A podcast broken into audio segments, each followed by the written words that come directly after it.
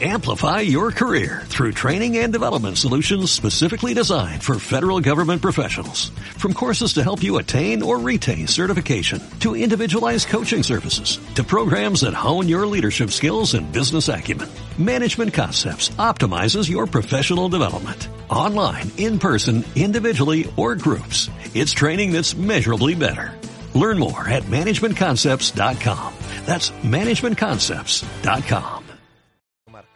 La radio que hace afición. Radio Marca Valladolid, 101.5 FM, app y radiomarcavalladolid.com.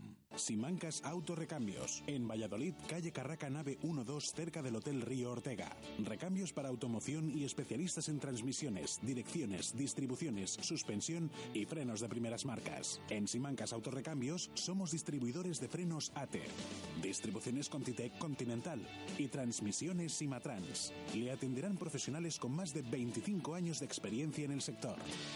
Y durante los meses de junio y julio, por cada juego de pastillas de freno Ateo Remsa, Simancas Autorrecambios te refresca el verano. Vuelve el campus multideportivo y de baloncesto de verano de la Real Sociedad Hípica. Del lunes 27 de junio al domingo 3 de julio, de 10 de la mañana a 8 de la tarde, con servicio de madrugadores gratuito. Un campus único, con 22 años de historia para niños de 6 a 14 años. Haremos deporte, excursiones, turismo activo en el canal de Castilla, iremos a la piscina, al cine, a la bolera y mucho más. Información e inscripciones en la Real Sociedad Hípica o en el 983 24 93 80.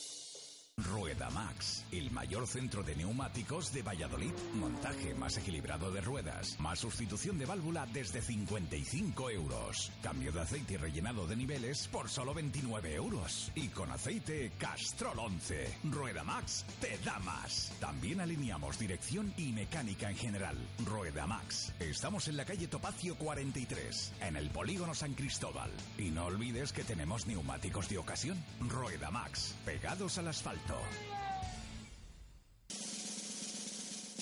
El mejor Fútbol 7 vuelve a Zorrilla. 11 de junio, a partir de las 2 y media de la tarde, finales de la Liga Cuatro Rayas y partido de las estrellas Club Fidelis contra veteranos del Real Valladolid.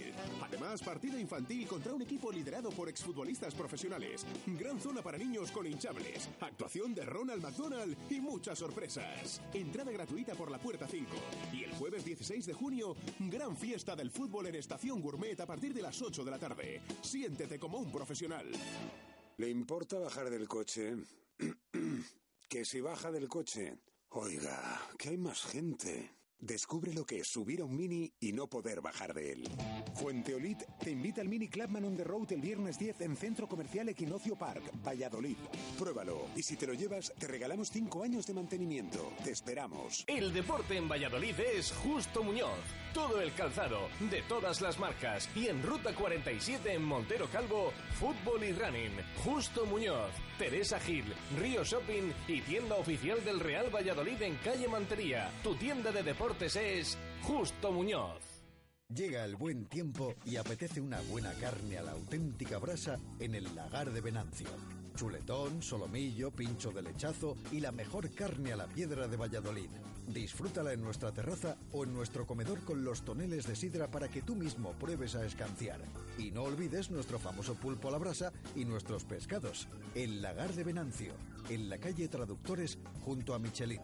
983 33 43 44.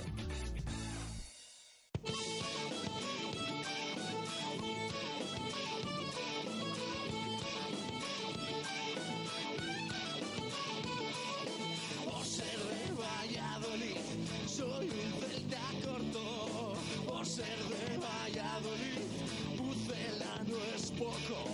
Por ser de Valladolid, deporte en mis venas.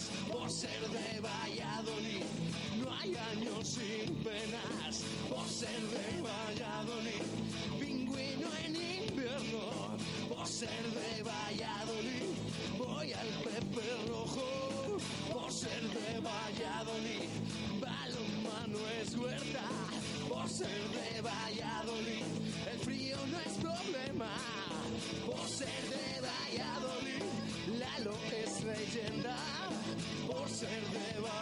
Valladolid, blanco y violeta. Por ser de Valladolid, a un papucela. Ser de... Directo Marca Valladolid. Chus Rodríguez.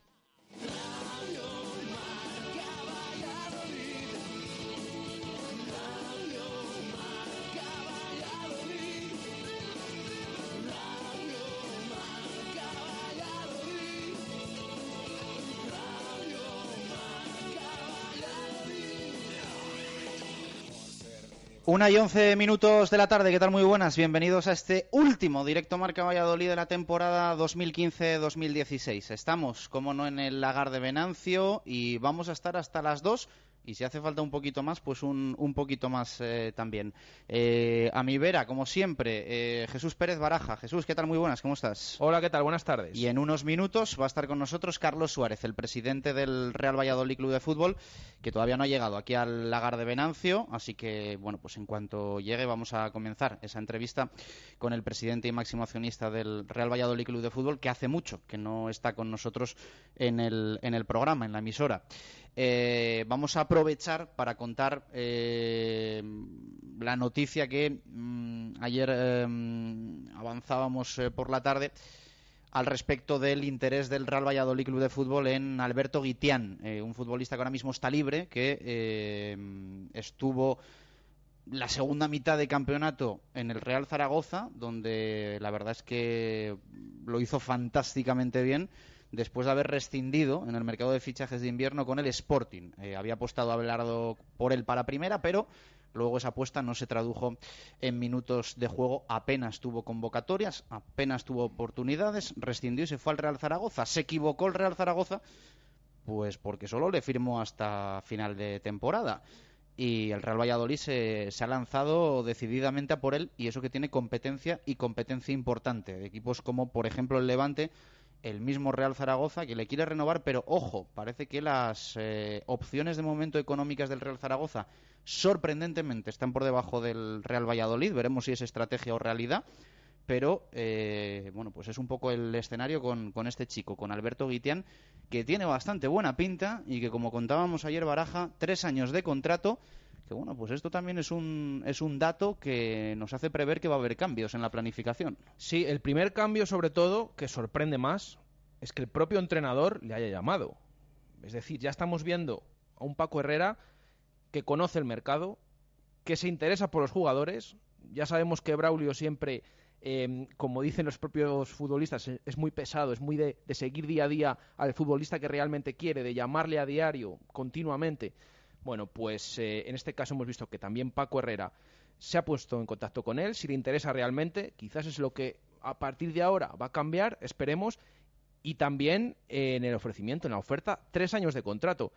Eh, quizás también sorprenda que el Zaragoza, por ejemplo, haya hecho una oferta económicamente peor después del presupuesto que tenía esta temporada, pero ya vemos que el Real Valladolid ya ofrece un contrato de tres años, un jugador ha ido decididamente a por él. Nos imaginamos que igual que con Guitián, eh, también habrá otros futbolistas así. Por lo tanto, bueno, parece que de momento se han dado prisa en traer a Paco Herrera. Ayer lo decíamos, eh, con Carlos Suárez de presidente. Solamente Rubi había llegado antes que Paco Herrera, en una fecha anterior al 7 de junio, cuando se confirmaba este martes. Bueno, pues ya está trabajando el técnico, ya está trabajando el director deportivo. Primer nombre que suena, mmm, Alberto Guitián. Como decimos, además en Zaragoza es un, un futbolista que allí mmm, les gustaría renovar sí o sí.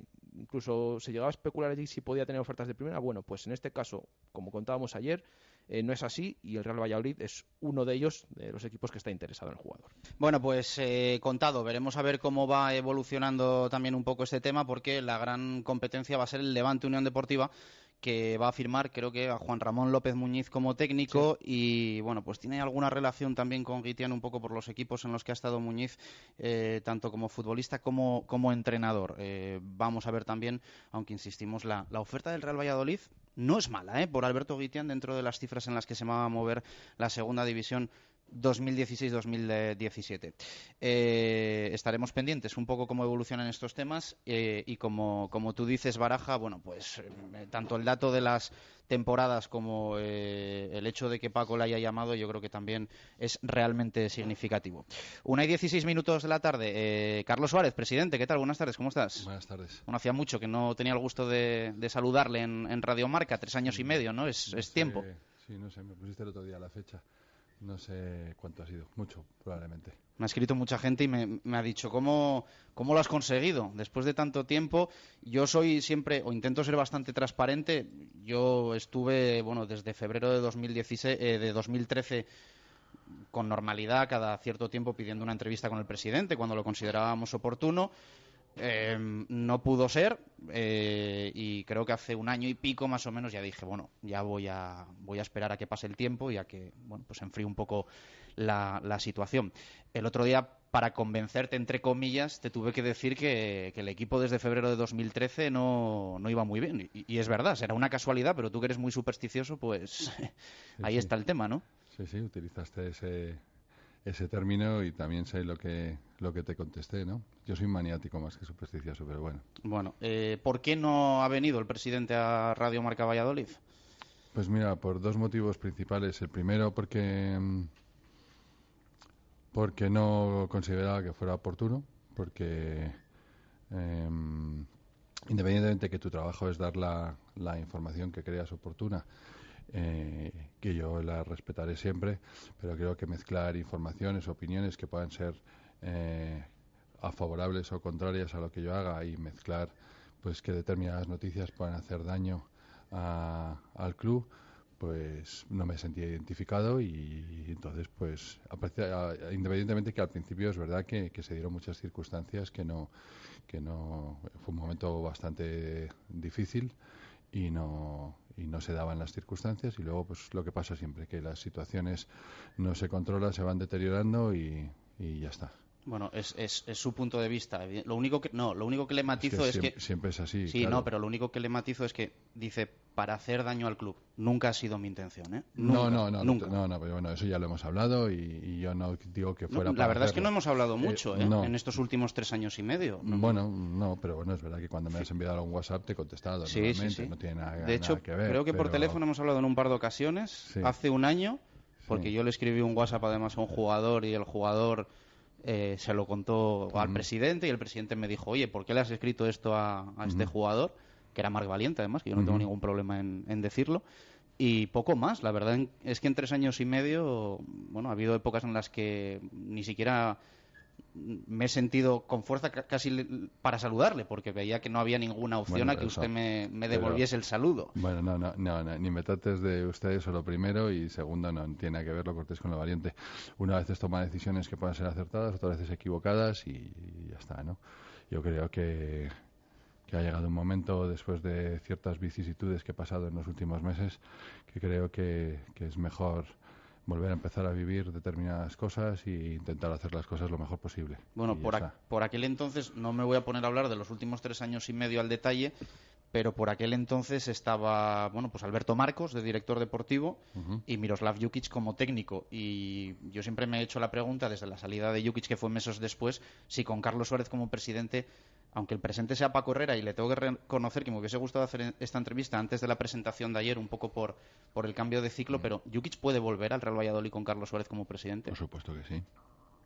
Jukic, eh, Yuka y yo, aparte del día de su cumpleaños, que le felicite y tal, hemos seguido hablando. Este último año es verdad que las cosas han sido mucho más complicadas y, y menos, pero yo creo que hizo mucho por esta casa y también creo que su salida aquí, en mi opinión, no fue una cosa planteada por él o gestionada por él y que la persona que se lo gestionó creo que se equivocó porque nos merecíamos un respeto y no tiene nada que ver con, con que en un momento puntual pues pues eh, Yuka pueda volver a entrenar si él quiere en el, en el Real Valladolid por mi parte y, y, creo que por la de Braulio a nivel personal, a nivel criterio futbolístico pues cada uno tiene sus opiniones, ¿no? Braulio puede tener las suyas y, y Yuka las, las que él considere oportuno. Uh -huh. eh, no obstante, nunca le, ha, le, habéis vuelto a llamar, ¿no? Desde su salida para... ¿Para entrenar aquí? Eso es. No. No, no. No lo habéis visto oportuno, entiendo. Mm, Bueno, él se fue un año eh, en el que nosotros bajamos, que contratamos allí, porque ya había firmado por el Valencia. Eh, lo cesaron. eh, al año siguiente nosotros bajamos a segunda división. Él después de entrenar al Valencia, mm, no creo que estuviera en sus planes entrenar al Valladolid. Acabó entrenando en Córdoba, lo cesaron. Ahora, pues para un entrenador, después de dos ceses, pues él ya tiene que ampliar sus, sus miras a la hora de poder entrenar. Seguramente hubiera podido estar eh, dentro de sus expectativas el poder entrenar en Valladolid y este año, pues eh, después de haber hecho las cosas bastante mal durante toda la temporada, pues hemos pensado que quizá lo más idóneo para lo que queremos hacer de cara a futuro sea sea Paco Herrera, ¿no? Ujú. Eh, bueno, eh, llegó Braulio. ¿Tenías relación personal con Braulio? ¿Le conocías, no? De alguna negociación, entiendo también. No sé si el tema Sí, Barragán es- y demás, ¿no? pues son muchos años en el mundo del fútbol y, y coincides con muchísimas cosas. Aparte yo, como creo que sabes, tenía una relación de amistad personal con, con, eh, con Manolo Llorente, ¿sabes? Cuando yo empecé, él ya estaba de consejero delegado en el, en el Valencia y, y entonces pues coincidía de vez en cuando más allá de las negociaciones que hubiéramos podido mantener en su momento por jugadores del Valencia, ¿no? O, o en el caso de Antonio que se fue que se fue para allí, ¿no? Eh, Juan Ignacio es una apuesta del presidente o del director deportivo cuando viene. Del presidente. ¿Por qué?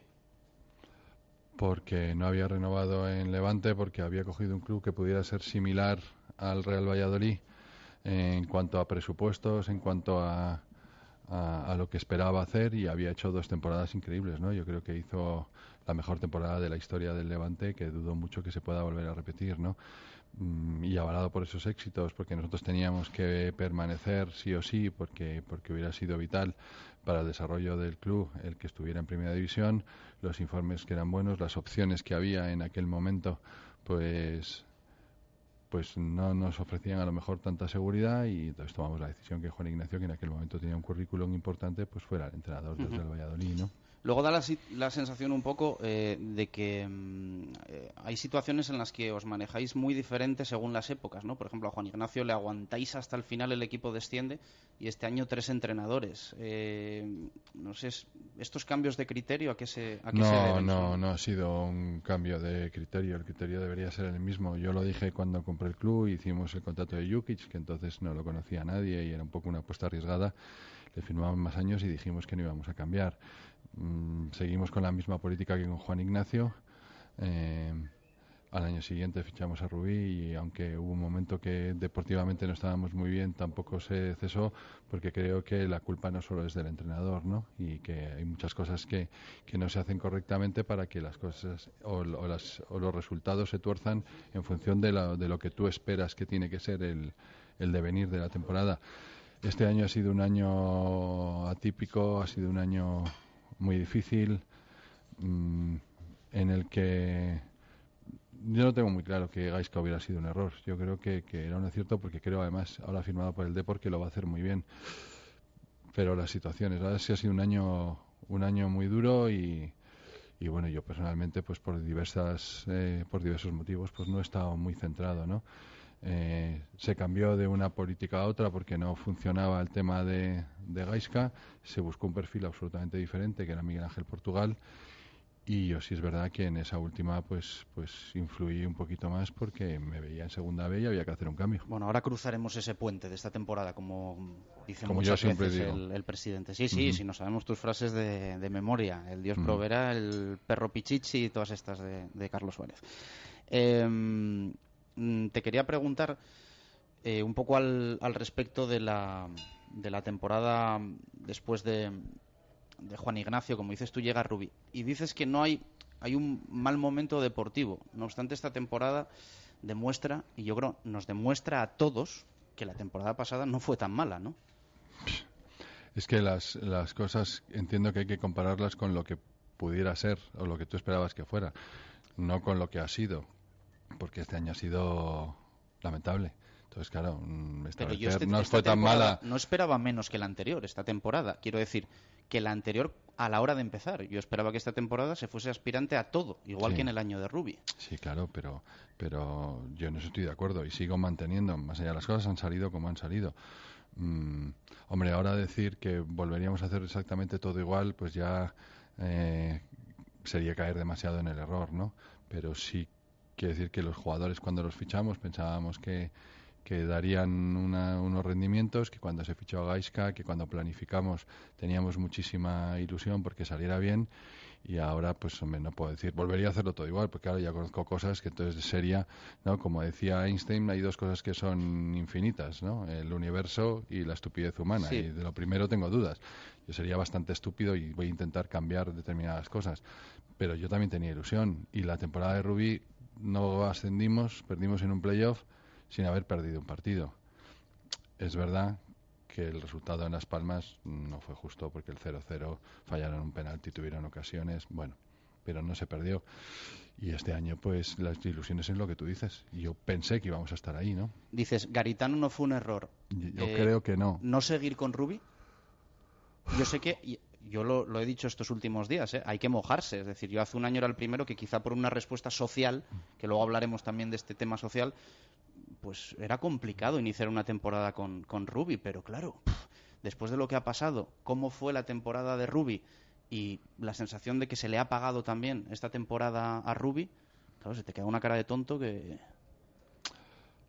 Ah, a ver, ¿sabes qué pasa? Que eh, una cosa es intentar ver eh, lo que se ha hecho e intentar tratarlo de una forma un poco más humilde, ¿no? Que cuando crees que tomas decisiones y esto está bien y decisión tomada, decisión acertada.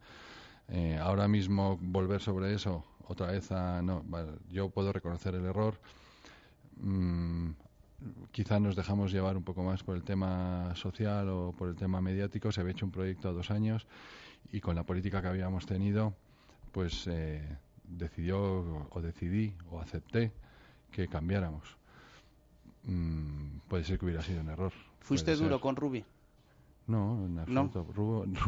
ay, perdón, ¿duro en qué? No, hiciste algunas declaraciones después de algún partido que yo para mí creo que pasaste un poco la línea, ¿no? Sí, sí. Sí, bueno, pues al final el equipo jugaba para vomitar, dije que daban ganas de vomitar. No, dije que había sido un partido de vómito, ¿no? Como había, salido ese partido en, concreto. Sí, un día sí, estuve... Hombre, uno al final tiene a veces su, su vertiente de aficionado y de abonado del club y entonces pues intento ser eh, políticamente correcto y prudente siempre, ¿no? Al máximo. Y ese día, pues por la razón que sea, pues se me fue la pinza. No sé si han sido muchas en 16 temporadas, pero probablemente la expresión podía haber sido que el equipo ha jugado fatal y dije que había sido un partido de vómito, ¿no? Carlos, eh, Rubi em, cumplió el objetivo porque el que le trajo el Real Valladolid. No. ¿Y por qué entonces, si no cumplió el objetivo, ¿por qué tiene una renovación automática si se mete en playoff? No, no, él tenía dos años firmado desde el inicio. A veces pasa eso con los contratos, porque, porque muchas veces eh, se salen datos que no son los que pone el contrato. Él firmó directamente dos años. Dos años desde el inicio. Sí, lo único que pasa es que si nosotros era antes del playoff, pagábamos una cantidad y si era después del playoff o habiéndose metido en playoff, pues pagamos otra cantidad por indemnización, ¿no? Por intentar limitar un poco los daños colaterales de, que pudiera ser un, un, error. Y cuando digo que cumplió, no cumplió el objetivo, porque pensábamos que íbamos a ascender, ¿no? Entonces éramos un equipo bastante fuerte económicamente y, estábamos todos con la seguridad. Creo que habíamos hecho una plantilla bastante decente. Y ahora, eh, sacó rendimiento, hubo partidos muy buenos y durante mucho tiempo el, equipo jugaba muy bien, hacía goles. Él puso lo que él dijo desde el principio que iba a hacer, ¿no? ¿Y por qué todo este tema no, no se aclaró? Esto de los dos años, al principio no se dijo que, tuviera dos años. Se dijo un año, de hecho luego se habló que había renovado automáticamente.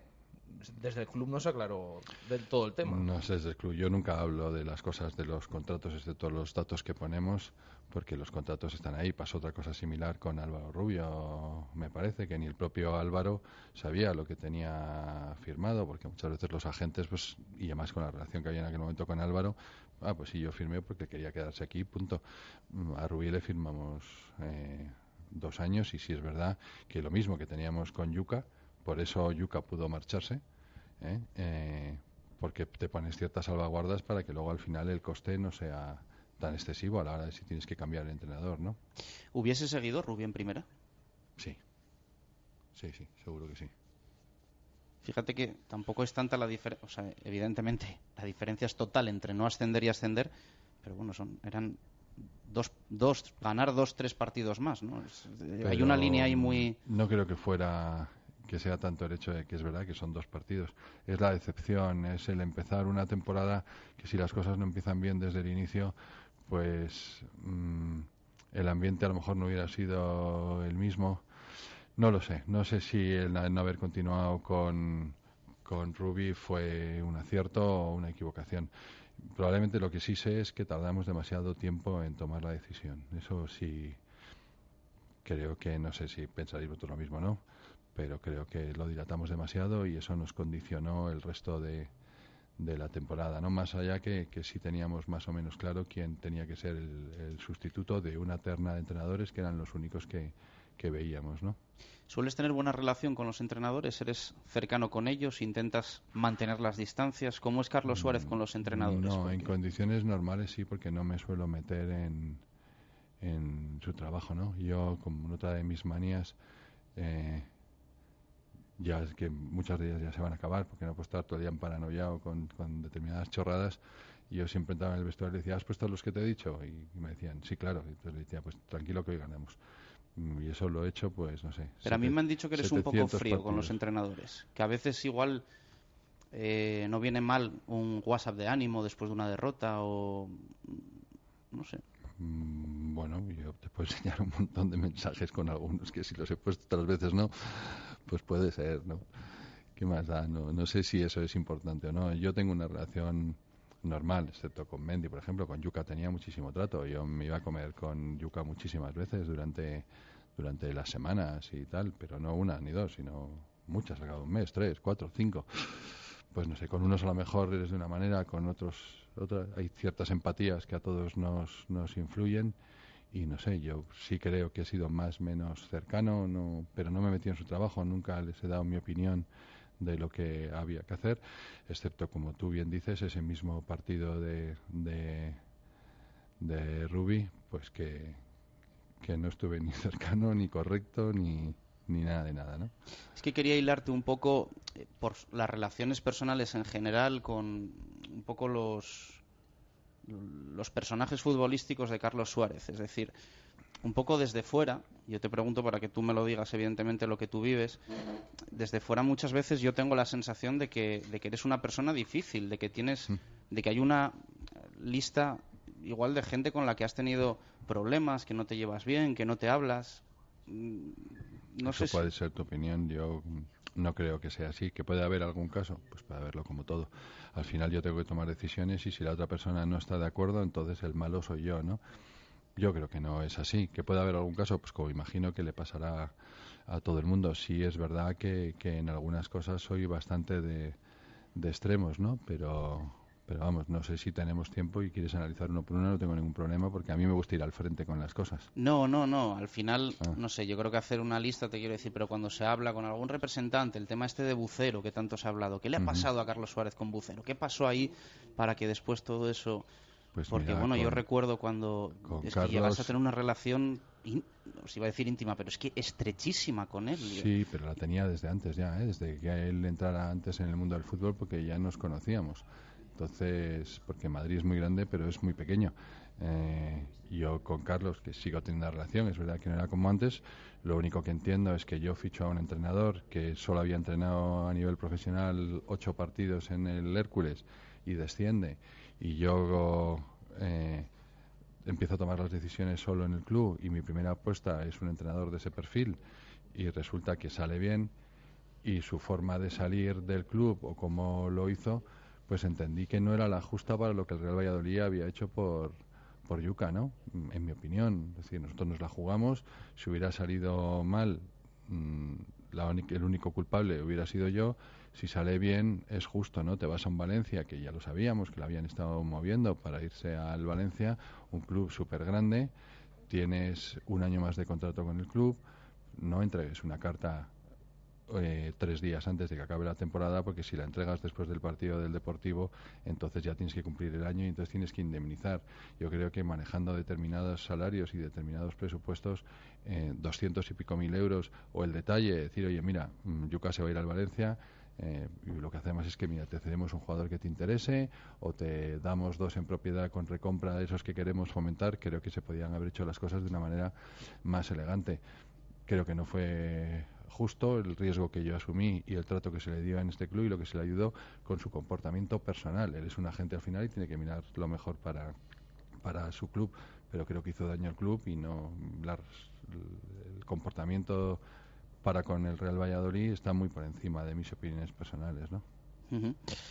Vale, pues eh, aclarado. Eh, bueno, ese verano dices el verano pasado, ya metiéndonos. Puedo, puedo aclararte las que quieras, ¿eh? No, no, no. no. Porque normalmente suelen ser por lo mismo y no creo que haya habido tantas. Lo que pasa es que también es verdad que eh, alguien sale en un momento como yo no suelo contestar. quizá es que yo creo que va igual va en el perfil más de cada persona. Es decir, yo cuando tengo un problema con alguien, o sea, yo en los últimos tres años y medio, la única mm. persona con la que he estado sin hablarme es contigo. Bueno, no es que no, hayamos, no hemos tenido relación. Te dedicas un trabajo y a otro. Sí, pero quiero decir que había como un enfado, ¿no? Un distanciamiento. a, mí, a, mí eso no me ha pasado con nadie más. yo cuando tengo un problema con alguien llamo, lo soluciono, me siento, me tomo un café.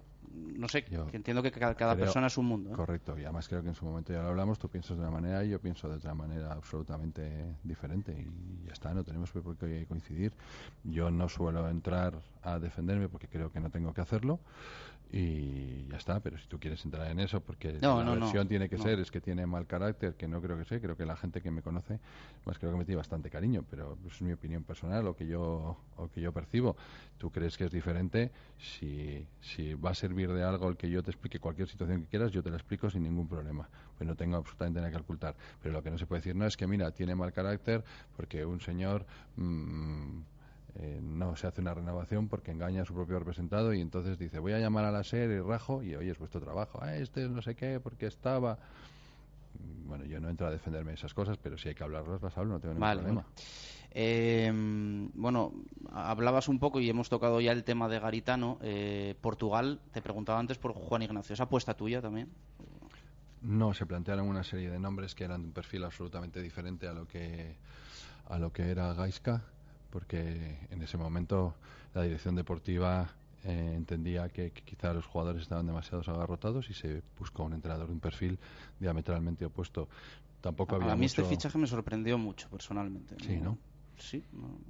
Yo a Miguel Ángel lo conocía, tenía buena relación con él, pues eso, pues que al final en el mundo del fútbol todo el mundo coincide. Mm, lo que hice fue, como tenemos amigos comunes o gente que ha estado, yo estuve hablando con, con Gonzalito Colsa, eh, de Miguel Ángel, me dijo lo que podíamos esperar y lo que me contó era un poco el perfil que me ponían en el club. Se tomó la decisión de que fuera Miguel Ángel y, fue Miguel Ángel. Antes, en verano, antes de llegar Garitano, ¿no se planteó en ningún momento que el entrenador pudiera ser Portugal? No, yo creo que en los últimos cuatro, cinco, seis años siempre me han ofrecido a, a Miguel Ángel Portugal, ¿no? Porque teníamos más o menos buena química y una buena relación, entonces pues mucha gente ese mismo verano, pues yo no sé si fue un compañero vuestro, José Félix Díaz, que me mandó un mensaje, creo recordar, ¿eh? o sea, si lo busco lo encuentro fijo, y que me dijo, mm, oye, planteatelo, que es amigo mío, que más te llevas muy bien con él. No, yo no entré en esas decisiones. En verano los tres que se plantearon eran José, eh, bueno, Mendilíbar, eh, Paco Herrera y, y Gaisca. ¿Con Mendilíbar llegaron a hablar? Yo sí hablé. Lo único que pasa es que, que, bueno, además mira, hay una coincidencia. Los tres tienen el mismo agente y entonces pues hizo ahí un cambio Change, Change, Wecher, renovó a Paco en Las Palmas, eh, Mendy fue a Leibar y, como el que salía de Leibar era Gaisca venía por aquí y, así se hizo, ¿no? Pero yo sí estuve charlando con él y bueno, en aquel momento tenía mm, la ilusión de coger un primera y bueno, vamos a esperar y al final cuando se dio toda la circunstancia que Leibar iba a cambiar a, a Gaisca y entonces quedaba libre y entonces ya estuvimos pues con, con Gaisca y con Iñaki en San Sebastián y lo cerramos. Pero de esos tres, de esa terna que, decís que tenía el club, ¿cuál era el preferido? Si hubiera podido elegir el Real Valladolid, de los tres, ¿cuál era el preferido? Pues mira, eso no te lo puedo decir yo, porque no es una pregunta a mí. Yo sé los nombres que en su momento me propusieron. Mi sensación puede ser que si hubiera podido ser Paco Herrera, hubiera sido Paco Herrera. Y la segunda, probablemente Gaisca, que fue la que, la que fue. Por delante de Mendilibar, los dos. Mm, yo te digo la sensación que tengo de lo que escuchaba. Mm, mi opinión personal, pues probablemente hubiera sido Mendilibar, ¿no? Aunque muchas veces decís que segundas partes no son buenas, no lo sé, pero vamos, es una decisión más personal de ese carácter difícil, pero con él me llevo bien, por lo menos tengo uno. Eh, quizá a los técnicos se les señala casi menos esta temporada porque, bueno, los jugadores es evidente que no han dado un, un buen rendimiento. ¿Qué crees que ha pasado ahí, ahí dentro? No ¿Qué- lo sé. qué- No lo sé, sobre todo porque... ¿No sabes lo que ha pasado dentro del vestuario? no sé por qué, cuál ha sido la causa, lo que ha pasado, sí. O sea, no ha habido equipo, se ha roto por completo, creo que la situación eh, se fue de las manos y que cada uno hacía la guerra por su cuenta, ¿no? Y que ha sido una guerra de egos y de intereses personales en lugar de, de un equipo. No sé cuáles han sido las, las, las causas por las que se ha producido y en eso fallamos todos, ¿no? Si se les ha señalado menos, pues bueno, yo creo que había que señalar a los jugadores, a los técnicos y a, y a nosotros, ¿no? Porque cuando uno ve que, que el coche tira a la derecha, pues hay que hacer un paralelo, ¿no? Porque se está desviando. Y nosotros no no sé si no lo vimos, no lo queríamos ver, si teníamos la ilusión porque se cogió una racha buena durante los primeros 21 partidos de Miguel Ángel, las cifras de media de puntos eran buenas y eso nos quería hacer pensar diciendo, oye, con el poco nivel que hay y los equipos que están ahí, este equipo tiene que estar arriba al final y vamos a subir y vamos a estar. Y a lo mejor eso fue lo que nos tapó un poco el, el bosque, ¿no? ¿Qué opinas de que jugadores, te voy a poner un ejemplo, yo creo que el más reciente, como David Timor, se vayan de un equipo en caída libre y lleguen al Leganés y, y lo pongan en primera división? Bueno, yo creo que la dinámica que tenía el Leganés era esa, ¿no? Independientemente de David, que no sé si ha jugado mucho o poco Bastante, regular. bastante. Sí, no, no lo sé porque no, no lo he seguido. Eh, él deja de jugar con Miguel Ángel. Plantea que si no juega prefiere salir. Tiene una oferta del Albacete. Está cerca de su casa y lo que en su momento nos dice es que, que bueno, pues porque estaba cercanía, porque le daban más años, porque en aquel momento yo no sé si se presuponía que el Albacete fuera uno de los equipos que iba a descender. O sea, que os hizo la 13-14 ahí un poco. No, no, no, no, porque luego salió el Leganés y yo dije, oye, mira, si se quiere ir porque no está jugando y no se va a contar con él, me da igual que se vaya a Leganés, al Albacete, porque digo, si el miedo es que nosotros no nos creemos capaces y no vamos a reforzar otro equipo, pues es como cuando cedes un jugador, ¿no? Eso de poner que no juegue contra ti. Entonces, ¿qué vamos a ver? Entonces, si estás asumiendo que te has equivocado, pues si en su momento él plantea eso y se le dice que sí, pues que se vaya donde él creyera conveniente, ¿no? Y se fue al Leganés. En las reuniones que tenías con los jugadores, ¿qué decían ellos? ¿Qué decía el vestuario? ¿Qué... Bueno, yo creo que no hay muchas cosas que, que sacar, ¿no? Porque, porque eso realmente creo que tiene que quedar ahí. Pero yo creo que estaban muchos de acuerdo en que el equipo no estaba dando el, el rendimiento y, bueno, pues a veces siempre surge alguna excusa, ¿no? Fácil, porque es normal, todos las buscamos cuando no sabemos cómo afrontar un error que hemos cometido, pues a veces hay salidas fáciles, pero yo creo que estaban todos de acuerdo en que, que el equipo no estaba funcionando y que no estaban dando el nivel y que, y que no se estaban esforzando ¿El lo suficiente. estado del césped de los anexos es una excusa? Eh, para algunos en algún momento sí, bueno, es verdad que no estaba bien, pero no creo que fuera el problema. Pero es que no ha estado bien esta temporada, no estuvo la siguiente, No, la la anterior, anterior. no hay un problema ahí con... Sí, bueno, vamos a ver, la siguiente se hizo toda la modificación, se cambió el TP y yo creo que mejoró, ¿no? Hay un problema, un problema importante.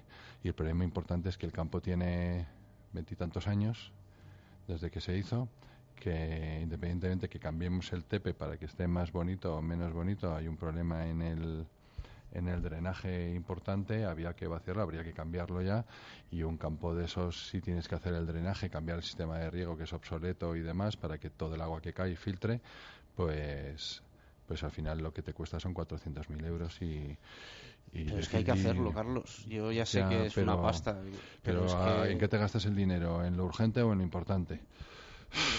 Y es verdad que hay que hacerlo. También es verdad que, Es que yo, a mí nosotros... eso te lo digo de verdad, a mí, o sea, me preocupa y cuando me enviaba fotos Jesús de los entrenamientos decía yo, hostia, es que, es que entrenar ahí, ver cómo está el sintético detrás, Un equipo yo- profesional.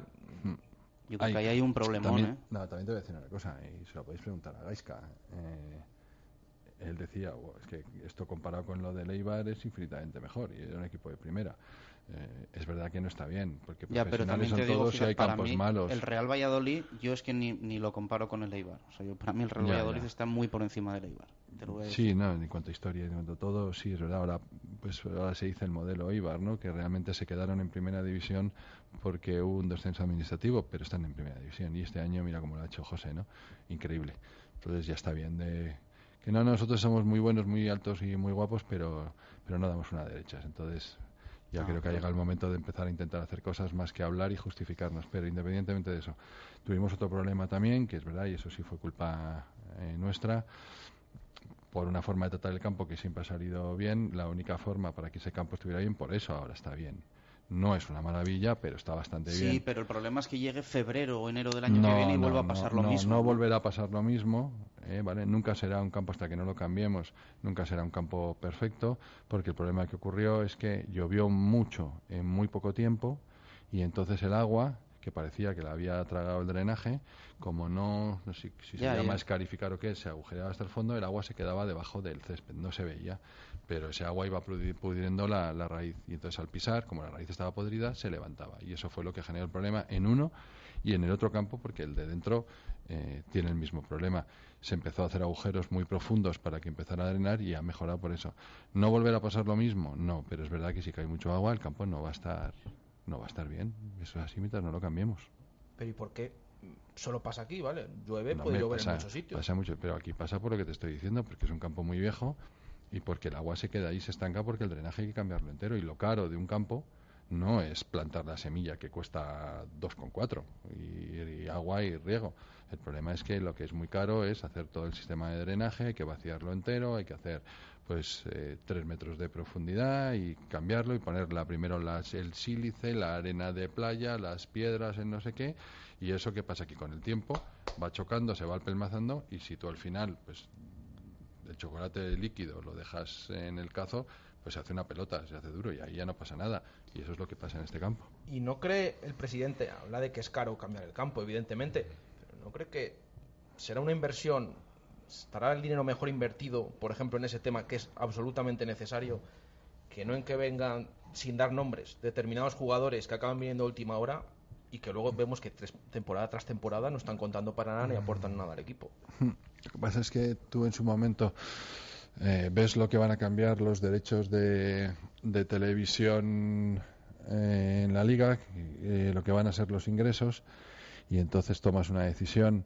que por lo visto estos dos años, pues quizá es equivocada y estuve, eh, y ya lo he dicho en otra ocasión, eh, bueno, intercambiando opiniones y pareceres con una persona que creo que me quiere bien y entonces si quizá hubiéramos repartido ese dinero en lugar de obsesionarnos en conseguir el ascenso del primer año y haber intentado hacer las cosas mejor, pero ver el dinero que todos los clubes van a recibir este año era excesivamente goloso. Entonces tomas la decisión de decir, vale, no está bien, pues le pongo un par de parches como hemos hecho todos, que a veces pues eh, hay una camisa que está para tirar y dices pues que le tengo cariño, bueno ya iré y de momento le voy a hacer un remiendo y lo que preferimos fue o lo que decidimos fue hacer un remiendo y en el momento que consiguiéramos el ascenso, que el que menos va a cobrar este año en televisión va a ser 42 millones, pues te da para decir, bueno, pues ahora me voy a gastar un millón y medio en hacer tres o cuatro campos espectaculares, ¿no?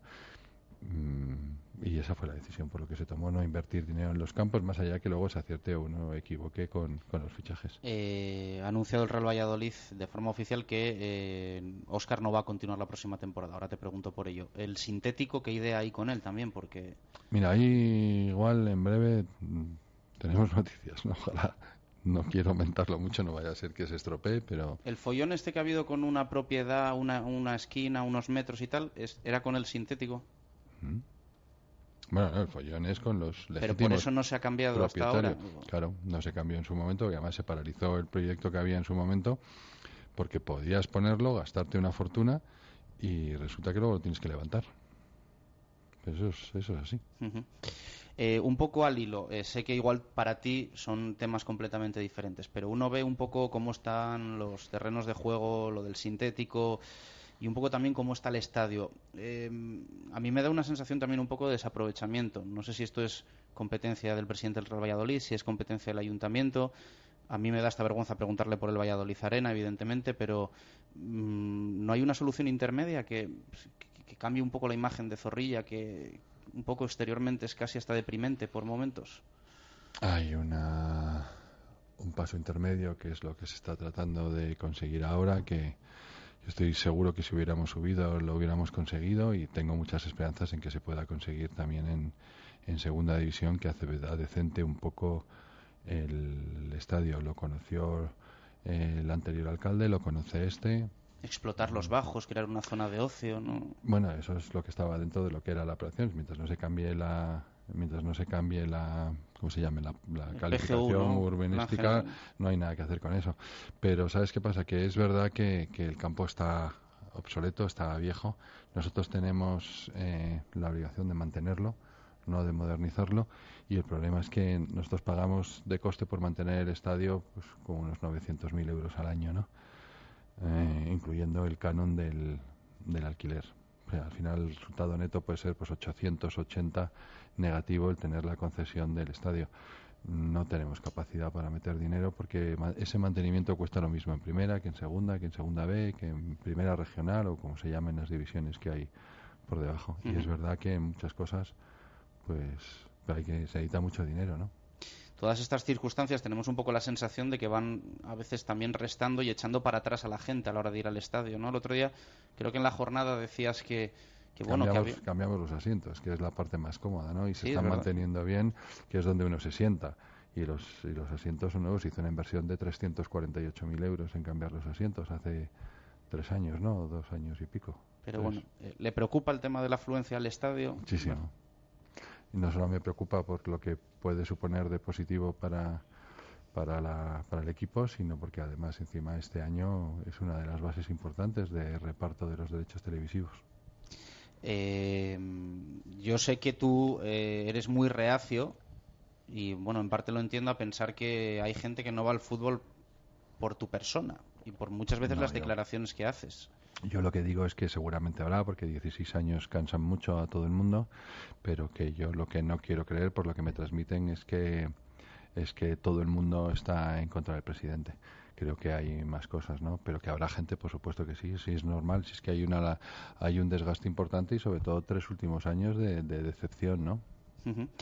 Eh, muchas veces no crees que, además que tengo un amigo que me repite mucho esto, dice, yo creo que cuando el presidente insiste tanto en que el club es suyo, no, yo no insisto en que sea mío. Yo lo único que digo es que lo que no se puede. En que nadie hizo la apuesta en su día. No, no, que yo lo que con eso he demostrado es mi implicación. Es decir, que puedo hacer las cosas mal, pero que implicado estuve. Yo todos los años, eh, cuando se hace la presentación de la campaña de abonados, todos los años digo la misma coletilla. Le decía antes y la digo ahora que es que realmente los que han hecho la historia y los que son los eh, dueños del club son los abonados, independientemente a nombre de quién estén las acciones. Y yo sin ellos mm, es imposible que consiga absolutamente nada, ¿no? Entonces las cosas se pueden intentar ver de forma positiva o negativa. Yo ahora entiendo que puede haber cierta corriente, es decir, aquí el malo es el presidente. Bueno, pues cada uno tiene que asumir sus errores y yo asumo los míos. Pero yo lo que digo es que igual que hay mucha gente que estará cansada, seguro, seguro, pues también habrá gente que alguien tendrá a favor, ¿no? Entonces yo lo que no quiero aceptar es que eh, la mayoría eh, esté porque es la culpa del presidente, ¿no? Mm, porque creo que necesito, pero que tengo cada vez va subiendo más eh, detractores, pues es normal, ¿no? Porque el desgaste es así. ¿Quiénes son los aficionados de Barra de Bar a los que aludes en ciertas ocasiones? Mm, pues mira, son los que cuando estamos en primera si van al estadio porque vienen el, el Madrid, el Barcelona, el Atlético de Madrid o el Athletic Club, que realmente no son del Valladolid, pero a la hora de criticar lo mal que lo hacemos, pues parece que sean los primeros en estar allí, ¿no? Pero ¿no crees que en vez de decir casi como un poco despectivo los aficionados de barra de bar, lo que hay que hacer es convencer a esa gente Sin duda, pero no, de que vaya a ver al Real Valladolid y trabajar para que el aficionado de barra de bar Mm. al que tú te refieres sea aficionado del Real Valladolid. yo ahí hay dos cosas. Primero, creo que, lo intentamos. Otra cosa es que no hayamos dado con, la tecla y volveremos a intentarlo y vamos a hacer cambios creo que importantes este, este verano con respecto a los abonados, con respecto a algunas cosas del club. Pero lo que no puede ser es que porque eh, yo soy el primero que pregunto y sobre todo pregunto en mi casa, ¿no? que es donde sé que me lo van a decir desde el cariño, eh, que son las cosas que piensan que he podido hacer mal o no, porque al primero que le interesa que esto vaya bien es a mí y no creo que en eso nadie tenga ninguna duda. Pero no puede ser que todo lo que diga yo ¿eh? Eh, busquemos a ver cuál es la interpretación negativa que tiene, porque no me parece justo, porque yo no intento faltar a nadie, porque tú, Jesús, yo, Mariano, cualquiera, cuando tú te vas a tomar una caña o estás hablando con los amigos y tal, se habla muchísimo de fútbol, porque es el, de, el deporte rey en esta ciudad. Y no es una cosa que haya instalado yo, que es que lo habéis dicho muchísimos periodistas y tal, porque es donde se habla, porque tú no llamas a otra persona para tal. Entonces los lunes, ¿sabes? Con el café, pues uno empieza, jolín, que mal lo ha hecho el Valladolid ayer y no sé qué, bueno, es que estos es que no dan una derechas y eso es a lo que te refieres. A mí no me parece una expresión eh, en la que yo esté atacando a nadie y si alguno se lo ha tomado así, le pido humildemente disculpas, pero no se puede dar la vuelta porque, mm, porque creo que no es así, porque el fútbol tiene una serie de connotaciones que es que se habla en los bares, que no sé qué. Yo lo veo así. Eh, ¿Que a ti te parece negativo? No te preocupes, no volveremos a hablar de, de barras de bar ni nada por el estilo. Pero bueno, pensar que yo estoy tratando de. O sea, yo falto a la gente para y luego la intento convencer que venga al estadio. Que me parece que son dos cosas absolutamente antagónicas, ¿no? Y que no sería normal. Pues entonces, si no quiero, pues que no vengan. Y que tampoco vayan a los bares. Entonces, darle la vuelta a eso oye, bastantes cosas hemos hecho mal como para que encima le saquemos punta a cosas que creo que no tienen importancia. Que para ti lo es, no te preocupes. No voy a ofender a nadie porque al final, y vuelvo a repetir lo mismo, los verdaderos dueños, los que han hecho parte de esta historia en este club, y además creo que lo veremos, porque tú haces la pregunta hoy, luego te podemos enseñar algo que verás que nuestro tema va justamente al revés, con lo cual no es que ahora de repente no, es que se lo digo, yo lo dije, ahora lo va a cambiar. Prefiero que no me lo No, no, yo sí te lo puedo decir, sí, yo te lo puedo decir, para que veas que, no, no me gusta saber cosas que no puedo que no puedo contar.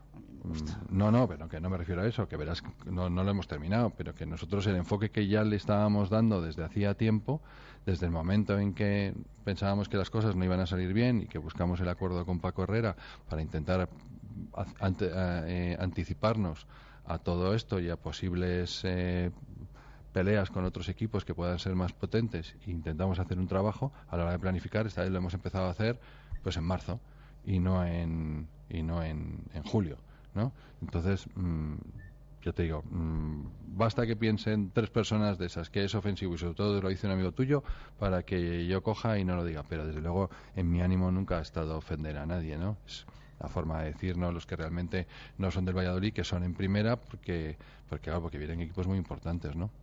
Ya está. ¿Con cuántos abonados em, se daría por satisfecho el club para la temporada que viene? Con 20.000. ¿Y si se hacen como se espera. ¿No, no teme el club que, se pierda masa social? Que año tras año. Todos los años, todos los años, cuando no hemos cumplido el objetivo, lo tememos, ¿no? E intentamos. Afortunadamente, creo que hay mucha gente que quiere bien al club y que es muy fiel y que nos ayudan y lo han hecho cuando ya, no sé, yo a lo mejor es porque todo lo veía demasiado negativo. Seguían viajando con el equipo y además tal cuando yo, por ejemplo, tenía la sensación que no íbamos a conseguir hacer nada y esa gente iba y animaba y empujaba y vamos a intentar no solo mantener los que teníamos, a ver si esta vez conseguimos transmitir lo que, lo que pensamos y, conseguimos subir ese número, ¿no? Hay una pregunta que se hace mucho a la gente, ¿por qué el club tiene 12.000 abonados y luego las entradas en el campo, bueno, ni se asoman a, esa cantidad. ¿Ha hecho el, el, club un estudio? Sí, hay. Bueno, no es que lo hayamos hecho nosotros, es que hay un, una aplicación que se llama Avet, creo, que te da todas las eh, entradas, las no entradas, los que han pasado por la puerta, si repite un mismo socio en no venir al partido, cuántos partidos faltan a lo largo de la temporada. Siempre ha habido dos mil y pico socios que o porque están fuera, o porque son más mayores, o porque no les pilla bien, pero que se siguen haciendo socios del Valladolid porque es su equipo, y, las, y la asistencia ha ido bajando, ¿no? En, estos dos años. El siguiente año, el primer año en segunda división, el pasado, teníamos una media de sobre los 10.000 espectadores de 12.000 socios y este año pues creo que ha bajado a, a 7.000 y poco, ¿no? Y los últimos partidos había cinco mil y pico, seis mil. Yo conozco casos de todo tipo, como tú dices, casos que valoran mucho lo que ha hecho Carlos Suárez, eh, muchos también que opinan todo lo contrario. Pero de verdad, que seguro, seguro, pero que no hablemos de, mí, porque el club lo tienen que querer ellos. Conozco un padre y un hijo que tienen el carné del Real Valladolid y no han ido a ningún partido en toda la temporada. A mí, a mí realmente esto me parece, o sea, digo yo, digo yo, a mí al principio... que prefieren quedarse en su casa. Bueno, es que el tema de la televisión, a mí al principio me extraña que pase eso. Al principio de temporada, porque siempre hay más ilusión, porque tal. Al final de temporada, es que te tengo que ser honrado, es que no me extraña nada. No me extraña nada. Porque, porque aquí ha habido, yo, mira, me acuerdo cuando el, el me parece que fue el, el, primer descenso, que creo que estaba Zapata, un argentino que teníamos, que se acabó, y, y Chema y tal, y que acabaron echando espuma por la boca, intentando, y se jugaba mal, pero como se dejaba en la vida, la gente estaba y la gente apoyaba. Pues que este año hemos jugado mal, pero tampoco hemos dado una sensación de, de implicación, de, de estar metidos. Entonces no me extraña. Al principio de temporada, eso que ha pasado que me dices, pues me extraña. Me extraña porque uno renueva con la ilusión de decir, venga, que este año sí que nos sale bien y vamos a jugar bien y, y es verdad que no, que no, que no ha salido bien, pero Hayas tenido también algún cambio, ¿no? Que creo que hubo una temporada que dijiste que no ibas a hacer ningún tipo de promoción para los que no fuesen abonados. Es cierto que se ha buscado una idea de que siempre sea el abonado que de- el que decida quién va y quién no va. Eh, pero cuando haces este tipo de promociones a ti te cuesta tirar para adelante. Por ti, evidentemente a ti te rodea gente, profesionales y entiendo que opinan, tienen voz y voto, pero ¿por ti no se haría ningún tipo de promoción o qué opinas de esto? Mira, ¿sabes qué pasa? Que en esto creo que- y bueno, aquí hay una persona que puede estar de testigo, creo que mi, mi voto vale menos que el, que el de ellos, ¿vale? Porque yo no... mm, ya cuando me hacen las propuestas ya están hechas y digo, bueno, pues todo lo que sea que ayude, pues vale. Pero no lo quiero hacer no porque no se hayan hecho socios, porque al final hacerlo, si consigues tener más socios, el problema es que eh, tú a quienes estás perjudicando son los que a los que no te fallan.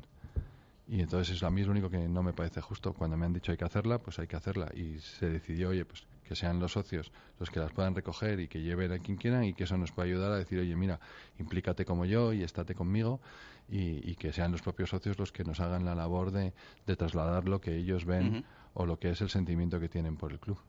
Eh, de salud, ¿cómo estás? Porque bueno, Bueno. has faltado unos cuantos partidos. No sé si te has planteado en algún momento delegar una temporada, descansar.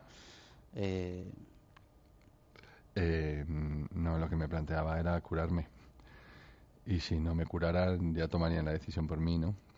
Pero no, no es. no, pero dejar a alguien de confianza una temporada, un año en casa, eh, con ¿Y la qué- familia. ¿Y eh, qué hago un año? ¿Y de qué vivo? Bueno, te recuperas y ahí está, por ejemplo, tu hermano, ¿no? Que está muy implicado con el club y Bueno, no sé si está muy implicado, ¿no? En mi familia todo el mundo está implicado, ¿no? Porque, porque, porque todos queremos que las cosas vayan bien, pero mi hermano tiene su trabajo y sus empleados y, y su empresa y, y digo yo que tendrá que trabajar en lo suyo, ¿no? Digo yo. Aquí cada palo sostenga su vela. Pues bueno, no sé si la cosa promoción interna no, que no hubiera en sido su empresa. Bueno yo delego mucho en muchas cosas aunque tú quieras creer lo contrario delego en muchas No, no, cosas sí, yo no- de hecho de hecho que nosotros hablábamos o que íbamos a hablar con un jugador te has enterado tú antes por Álvaro Navazo que yo que no lo sabía o sea, que fíjate si delego Mm, Pues estás confundido. Anda. Muy confundido. anda Estás muy confundido. es la porque- conexión asturiana Porque tú sabes dónde jugó ese jugador y, y tiene muchos amigos en esa he dicho ciudad. conexión asturiana pero ese también es asturiano Creo que no, ¿eh?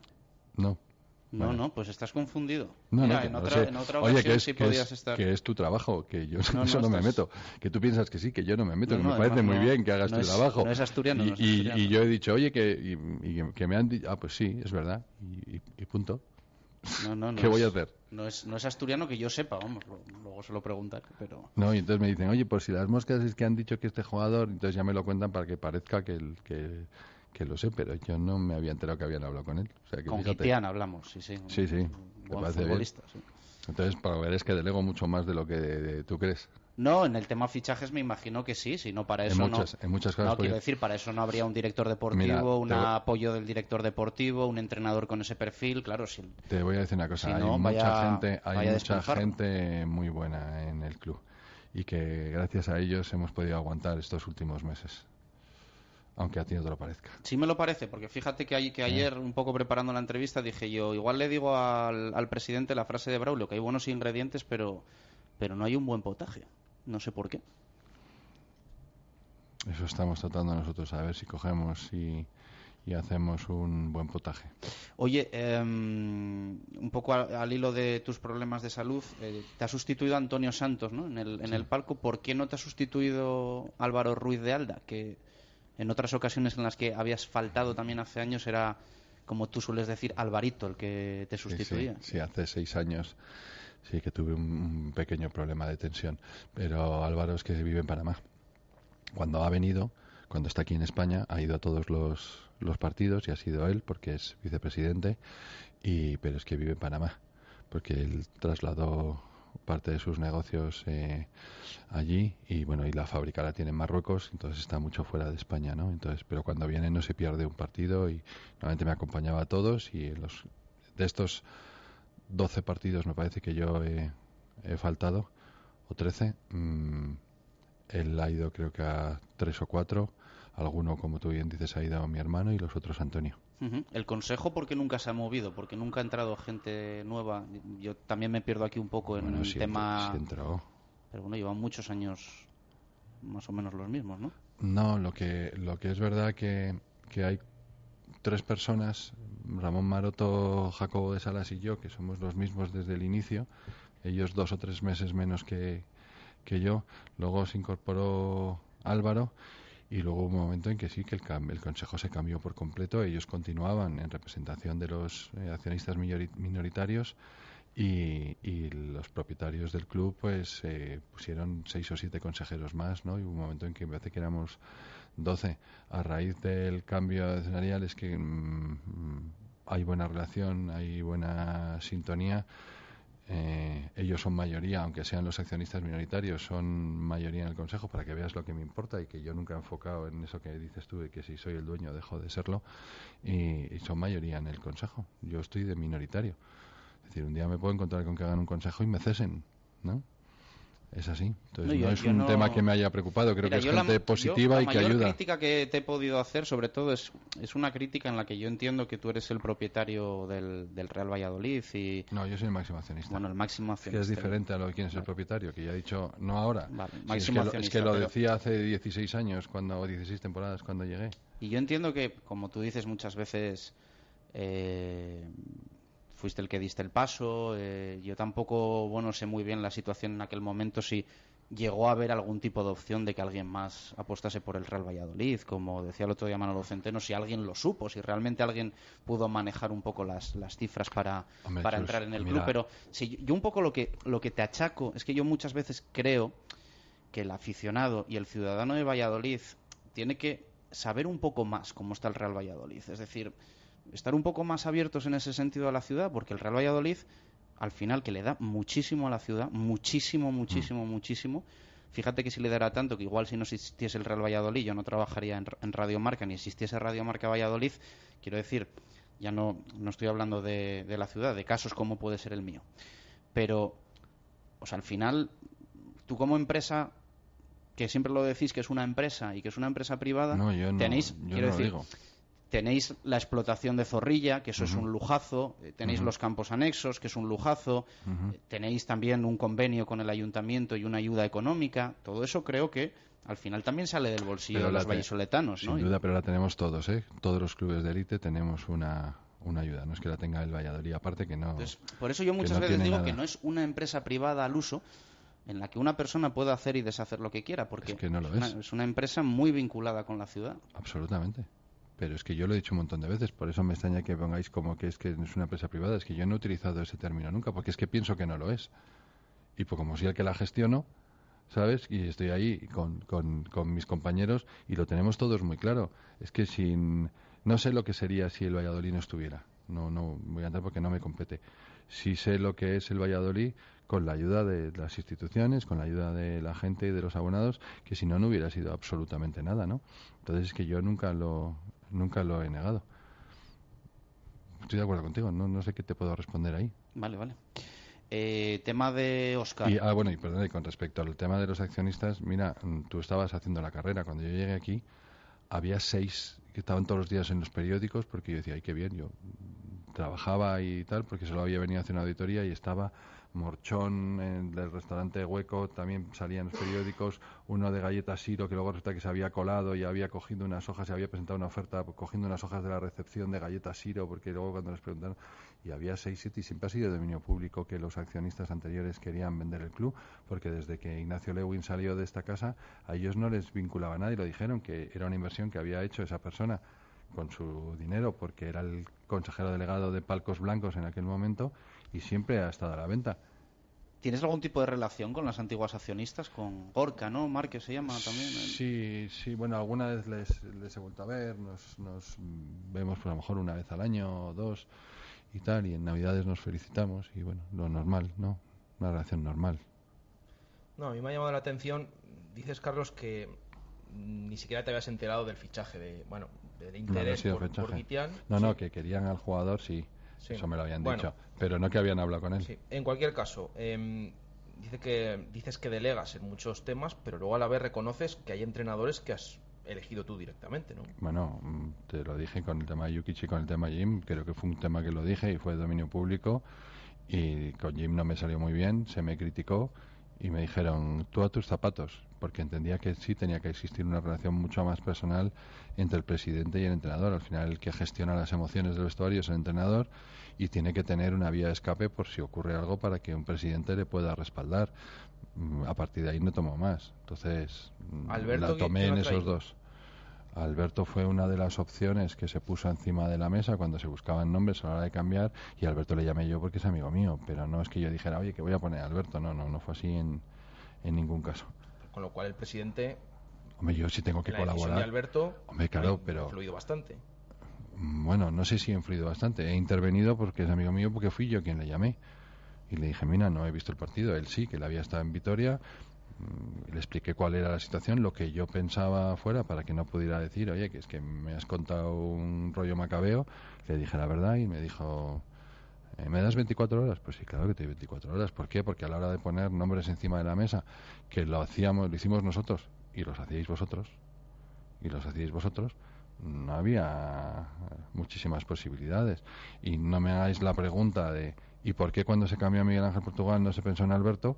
Porque ya me lo he hecho yo. Y digo, esto es verdad, en aquel momento no lo pensamos. Y él había hecho una temporada bastante decente con los miembros que tenían en el, Leganés- en el Alavés. Primero lo salvó y el año siguiente estuvo, excepto al final, que acabó quedando en el puesto 12 o 13, empatados tres o cuatro equipos.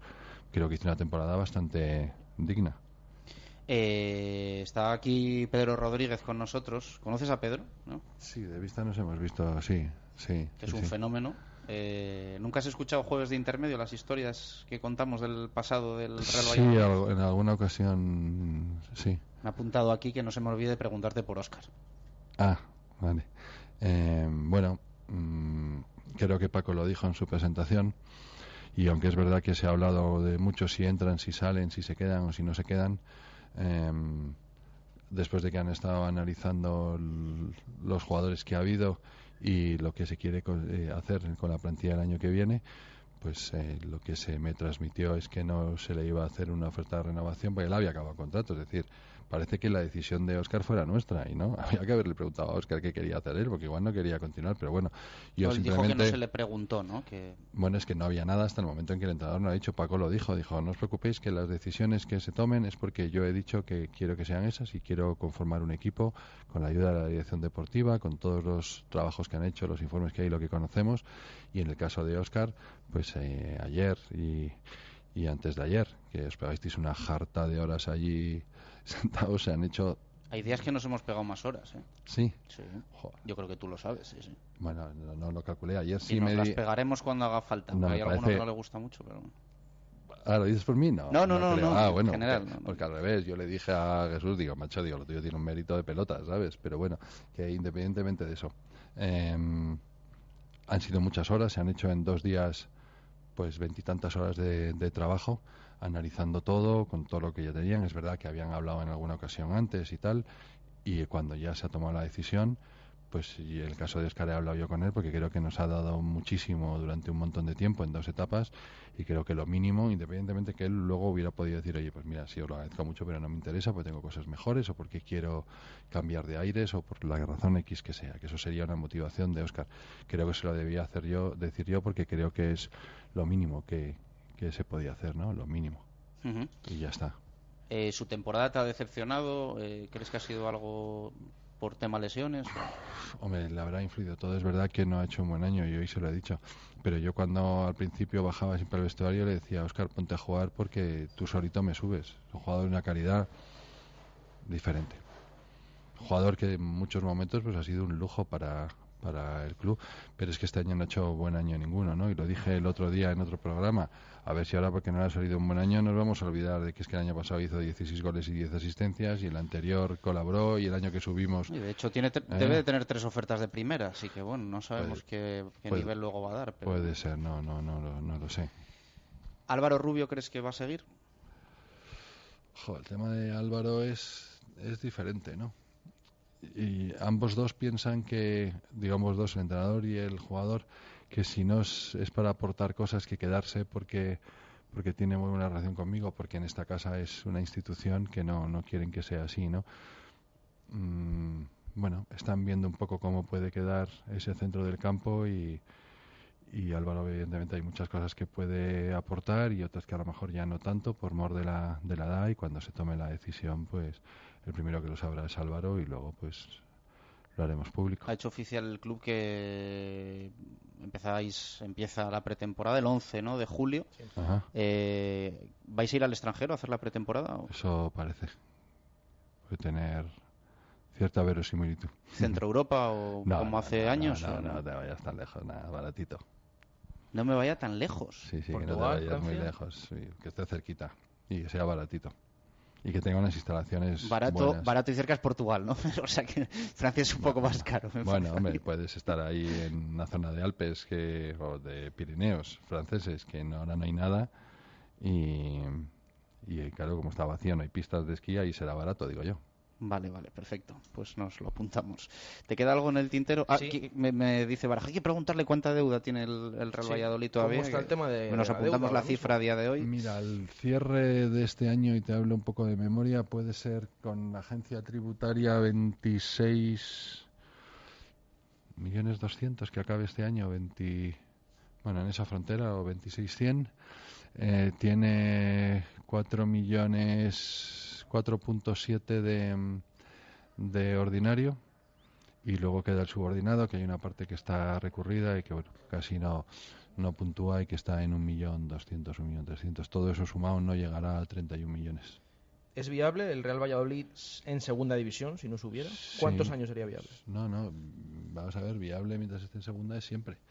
El único problema es que nosotros tenemos unas condiciones en el convenio firmadas y están en la web puestas, o sea que las puede ver todo el mundo porque es documentación de, de publicación obligatoria y, y nosotros a partir del año que viene empezamos con el doble de, de pagos para repagar la deuda. Eso mm, solo va a salir de un sitio. O tenemos más ingresos, que es lo que trataremos de conseguir, o se lo tenemos que quitar a los gastos. ¿Hasta qué año calcula el presidente? Hasta que se acabe de pagar. El tema es que pagar el doble de lo que estamos pagando ahora en segunda división, pues es un palo importante. Si esperemos, ojalá que no ocurra. Este año lo hemos visto muy de cerca. Mm. Si el club mm, lamentablemente descendiera a segunda división B, supondría una desaparición. El primer año ahí andaría, estaría justito porque recibiríamos una ayuda al descenso. Si no hubiéramos tenido, se hubiera modificado esa ayuda al descenso, sí, ¿para qué voy a decir otra cosa que yo no creo? Y luego hay un tema que mm, yo creo que estoy obligado a preguntar por el tema de la cantera. Yo siempre me he preguntado, ¿cómo es posible un club en la situación en la que está el Real Valladolid sea incapaz desde hace un montón de años en sacar ni siquiera un solo jugador de la cantera? ¿Cuántos años? El último que ha salido ha jugado a- Jesús Rueda, que sí, bueno, está en la cantera, Sergio Asenjo, pero ¿cómo es posible que año tras año no salga ningún canterano? ¿No vale ninguno? Mm, si los entrenadores no los ponen será porque les gustan más otros, pero pero ¿a qué llama sacar un jugador de la cantera? A que, tenga juegue y que sea titular equipo, y que, sea te- titular. que tenga presencia al menos. Es que lo de todos los veranos, Es, es todo culpa esperemos que esto club. cambie, pero todos los veranos Dime- se dice plantilla corta y cinco jugadores que Sí. luego durante la temporada apenas cuentan y se acaban Pero, marchando. pero lo cual no quiere decir que, que no se les dé la oportunidad, porque están ahí no, y durante el año, porque el año pasado al final acabamos con 22 jugadores por mor de una lesión y este año me parece que hemos tenido 21 fichas. La posibilidad está, pero eh, dime los jugadores, eh, independientemente que haya que sacar más y que creo que van a empezar a salir porque se ha cambiado un poco la forma de trabajar y tú que vas más por ahí sabes que están adelantándose plazos, que hay juveniles jugando en segunda B que han pasado un año duro y que mejorarán, pero dime jugadores que se hayan marchado, cuántos están jugando en segunda división y en primera división. Sí, bueno, pero Hombre, pero es que... No, no, pero es que ahí también el club tendrá responsabilidad, porque Pues si los el club tiene toda la responsabilidad del mundo si no salen, porque quiere decir que desde el inicio ha elegido a los jugadores que no son los idóneos para llegar.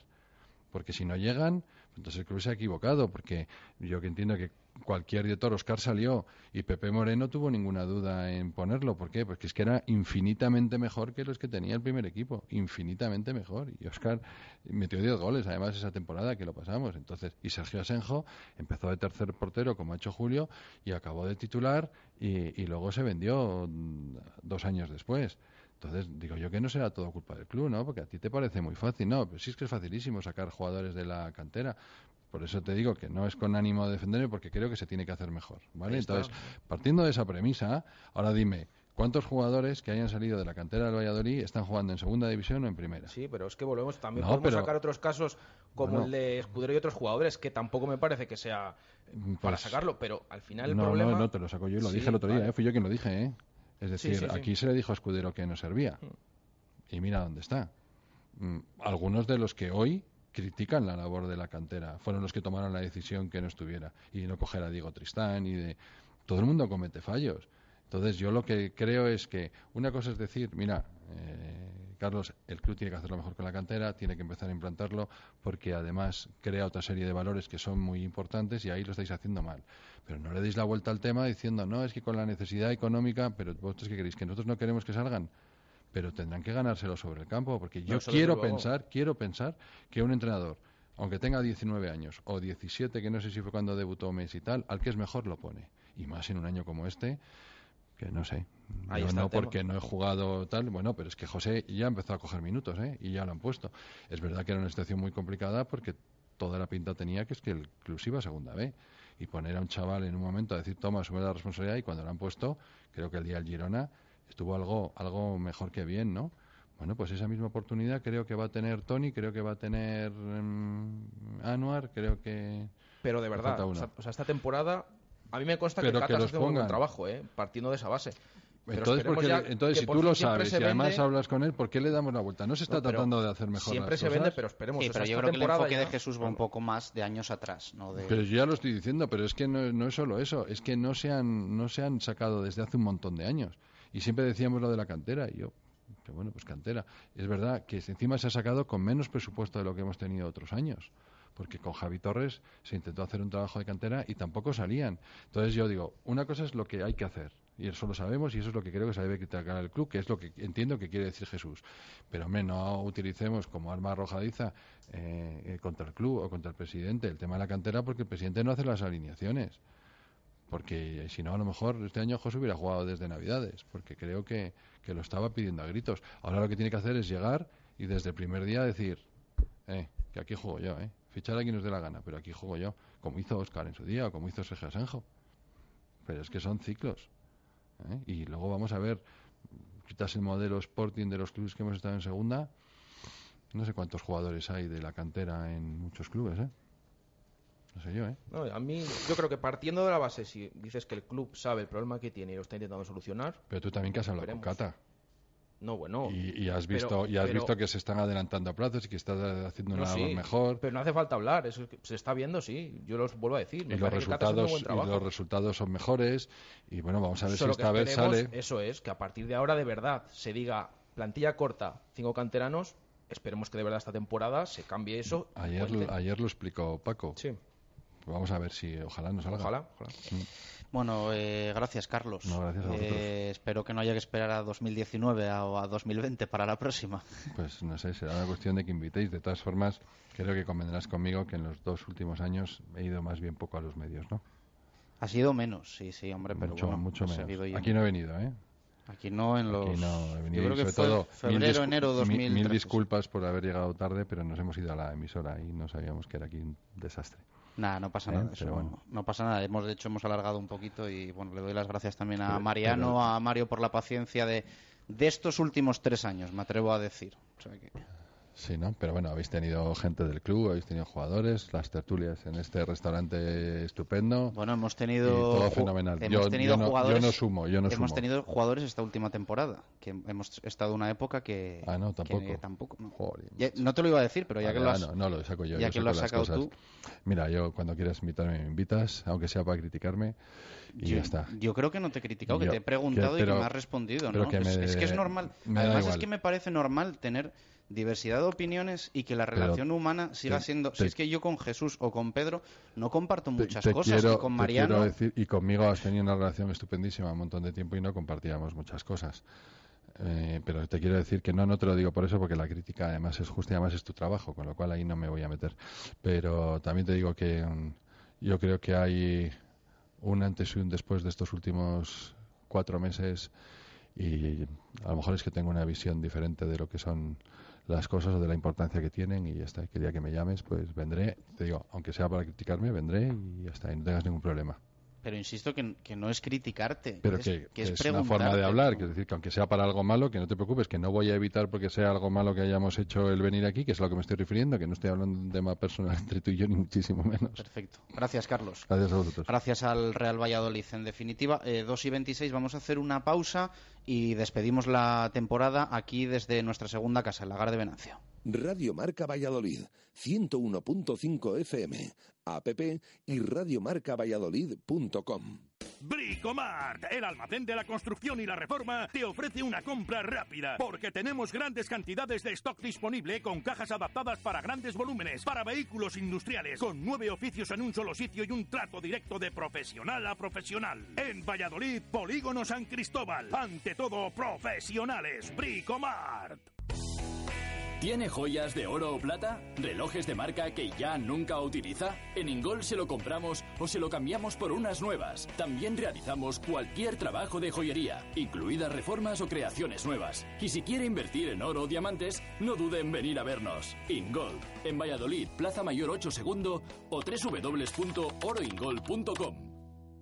Restaurante La Santa María, la croquetería de Valladolid. Ahora para tus cumpleaños, celebraciones o cualquier tipo de evento, tienes las mejores croquetas al peso para llevar. Y como siempre, al mejor precio. En Croquetería Santa María. Además también puedes disfrutar de nuestros deliciosos menús en calle Antigua 8 y también lo puedes pedir en el teléfono 983 29 52 31.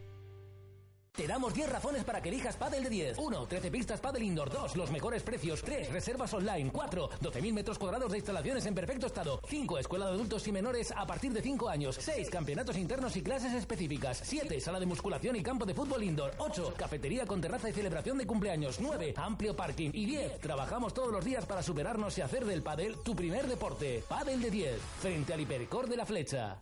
Hotel La Vega. Ofertas especiales para bodas en 2016. Te ayudamos a que tu día sea lo más especial posible. Si quieres celebrar tu evento el próximo año, Hotel La Vega. Visítanos y te informaremos de las fantásticas promociones, salones especiales y amplios jardines para que sea como lo soñaste. Hotel La Vega 983 40 71 00. Todo el sabor en un clásico. ¿Le importa bajar del coche? que si baja del coche. Oiga, que hay más gente. Descubre lo que es subir a un Mini y no poder bajar de él. Fuenteolit te invita al Mini Clubman on the Road el viernes 10 en Centro Comercial Equinoccio Park, Valladolid. Pruébalo y si te lo llevas, te regalamos 5 años de mantenimiento. Te esperamos. La Eurocopa 2016 se juega en el Cocomo Sports Bar. Llega el gran evento futbolístico del año y nosotros estamos listos para ofrecerte todos los partidos, el mejor ambiente, la mejor cerveza, los mejores pinchos y la mejor animación. Además, podrás seguir la Eurocopa desde nuestra espectacular terraza.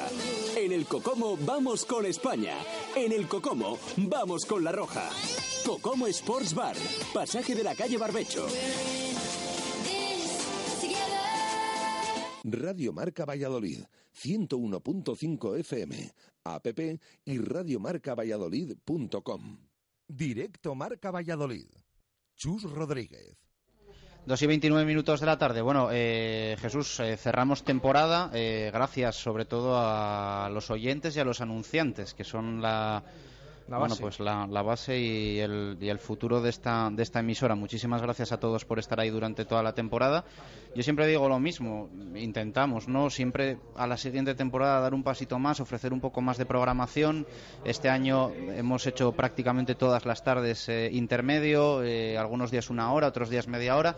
El reto para la próxima temporada es hacer una hora todas las tardes. eh, y bueno, pues esperemos que, Radio Marca, pese a todo lo que se ha comentado en los últimos meses, eh, crezca, que yo creo que, puede ser posible y aquí en Valladolid al menos intentamos dar pasos todas las temporadas. Sí, eso es lo importante, que, pueda estar la radio, que crezca, sobre todo que nos sigan acompañando, de verdad, ¿eh? porque es que mm, la participación que tenemos cada día, eh, cualquier comentario que nos hacen llegar, mismamente en persona, eh, cuando me ven a mí por los anexos, a Chus por la calle, por cualquier sitio en Zorrilla, bueno, estamos encantados y que sepan ustedes que son la base de, de que esta radio siga adelante y que pueda seguir mejorando de cara a la temporada que viene, que es lo que todos esperamos. Gracias, eh, Gracias. Baraja. Gracias porque eres un fenómeno. Eres un fenómeno y, y ya sabes que, que lo que que lo que tú quieras crecer en esta emisora lo vas a tener. Puedes coger hasta, hasta este micro. El fenómeno eres tú y lo digo, pero vamos, con todas las letras. 2 y en 31. mayúsculas. Eh, gracias. En agosto más y gracias también a nuestro técnico Pedro, a David y evidentemente que hemos dicho oyentes, anunciantes, pero a todos los colaboradores, a Marco, a David García, absolutamente a todos, porque si me pongo a nombrar y a citar nos vamos a dejar alguno. Eh, un fuerte abrazo. Gracias por estar ahí. Adiós. Adiós.